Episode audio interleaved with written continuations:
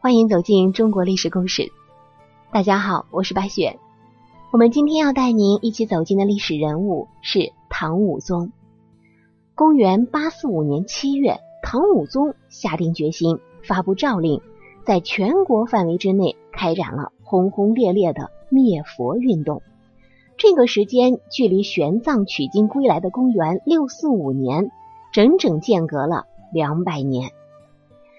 那在这两百年期间，曾经被唐王朝所倚重的佛教，是怎么一步步的沦为了唐朝皇帝要灭杀的对象呢？唐武宗的灭佛运动搞的是有组织、有计划、有制度、有执行、有审查，甚至还有回头看。是标准的佛家第一号苦主。他先下令拆毁山野中的寺院，长安和洛阳两地各留两个寺院，每个寺院只留僧人三十名。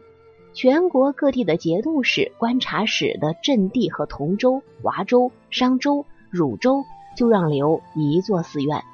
寺院还要分等级，上等的寺院就留二十人，中等的留十个人。下等的留五个人，其他所有被淘汰下来的僧人，让他们全部还俗，不再保留范围内的寺院，派御史监察，限期全部拆毁，寺里边的财产全部充公，拆下来的木料归公给各地的建造官衙，拆下来的铜像、大铜钟等，把它们熔了铸钱。咱们这样说啊，可能会有点抽象。接下来我用数据。让您感受一下唐武宗灭佛的气势究竟有多大，格局有多豪横。四千六百所寺院被拆毁，四万多个山野中的小寺庙也被拆去了，共回收国有寺庙良田数千顷，强迫二十六万僧人尼姑还俗，还收了一百五十万原来在寺院里面做工的奴婢。这可是干了一场大活啊！佛家。是讲因果报应的，不仅佛家讲，道家也讲。不仅仅道家讲，咱们中华自古就讲因果报应。难道唐武宗就一点也不怕因果报应吗？他为什么冒这么大的风险，非要搞这个灭佛运动呢？据说啊，其中的说法还是有很多的。最扯的一种，先来跟你聊一聊。说是唐武宗即位之后，清除了宗室中可能威胁到他皇位的人，可是却漏掉了一个人。这个人就是在唐武宗驾崩后即位的唐宣宗李忱。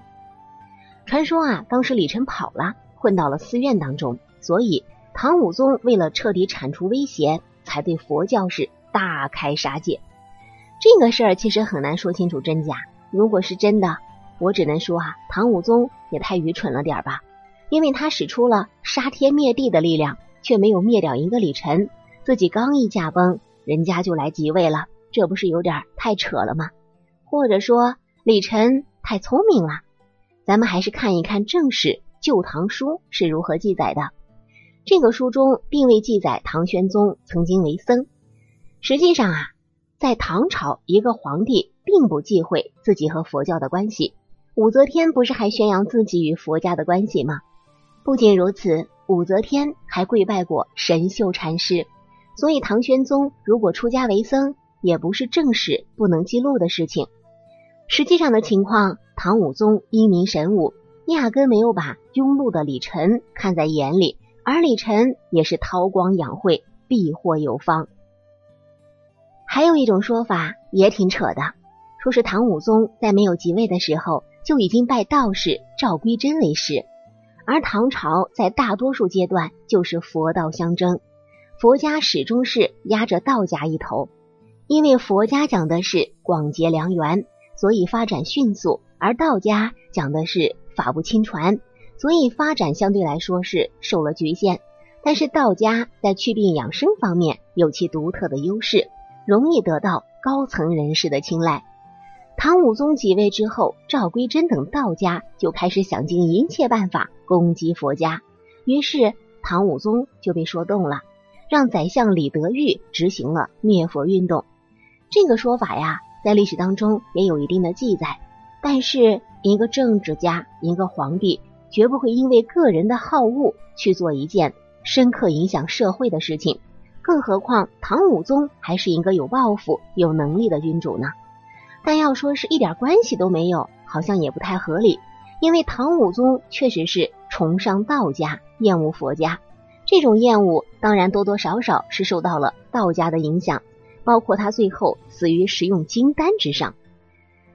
在这里呀，白雪还想多说一句题外话：在唐朝信奉道教吃金丹死去的皇帝，好像有四位之多。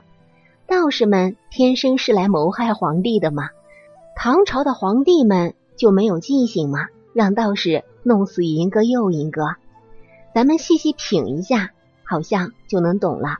道士不会自己扇自己的脸，所以说佛家在朝堂上的力量，绝对不是一个皇帝就能轻易扭转的。这也就是唐武宗前一年灭佛，后一年驾崩，唐玄宗一即位，立马恢复佛家的原因了。咱们说了两个比较扯的原因之后啊，再来看一看真正的原因。这个真正的原因就是上面提到的，佛教已经深刻的影响到了社会的各个阶层，包括皇帝家，也包括朝堂。佛教是外来宗教，佛教的发展给寺庙和僧人带来巨大的经济利益，加上佛教寺庙往往是享有免税、田地、女婢、奴隶等特权，这造成了社会财富向佛寺的极大集中，严重影响了社会经济的发展。唐朝会昌灭佛时就曾说过：“十分天下财，而佛有七八。”另外啊，僧侣不是生产不服劳役，还拥有大量的仆役、女婢。在人力资源匮乏的古代，这一现象对社会经济和军事造成的影响更加的明显。寺院经济力量的过分发展，终于引起了世俗统治阶级的强烈不满，而僧侣。不守戒律、霸占田产、鱼肉百姓的行为，更积累了大量的社会矛盾。这种种一切交织在一起，矛盾是愈发的激烈，从而导致统治阶级通过政治手段加以解决。中国佛教史上所谓“三武一宗之难”，也就是这种矛盾斗争激化的结果。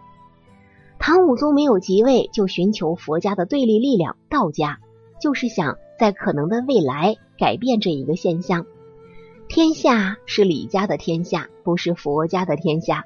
佛家已经控制了朝堂和地方的权力，这就是作为政治家的皇帝所最不能容忍的。寺院侵占大量田产，招揽众多人口，导致国家经济利益受损，这还在其次。咱们想一想，至高无上的皇帝都能说死就死，唐武宗三十六岁就没了，想想还是挺可怕的。还有什么是那种看不见的势力不敢下手的呢？就是因为唐武宗看到了击毙，他前面的皇帝也看到了，但是前面的皇帝不敢动啊，可是唐武宗却动了，结果呢，他死了，然后唐宣宗妥协了，开创了一个小治世。好了，朋友们，本期的故事到这里就结束了，感谢您的收听，喜欢的朋友欢迎点赞转发，也欢迎您评论留言。下期我们将带您走进唐玄宗的故事。唐玄宗的上一任就是咱们今天讲的疯狂灭佛，没多久就把自己玩死了的唐武宗。那么唐玄宗李晨继位，开创了大中之治，为什么仍然不能阻止唐朝的灭亡呢？我是白雪，下期再见。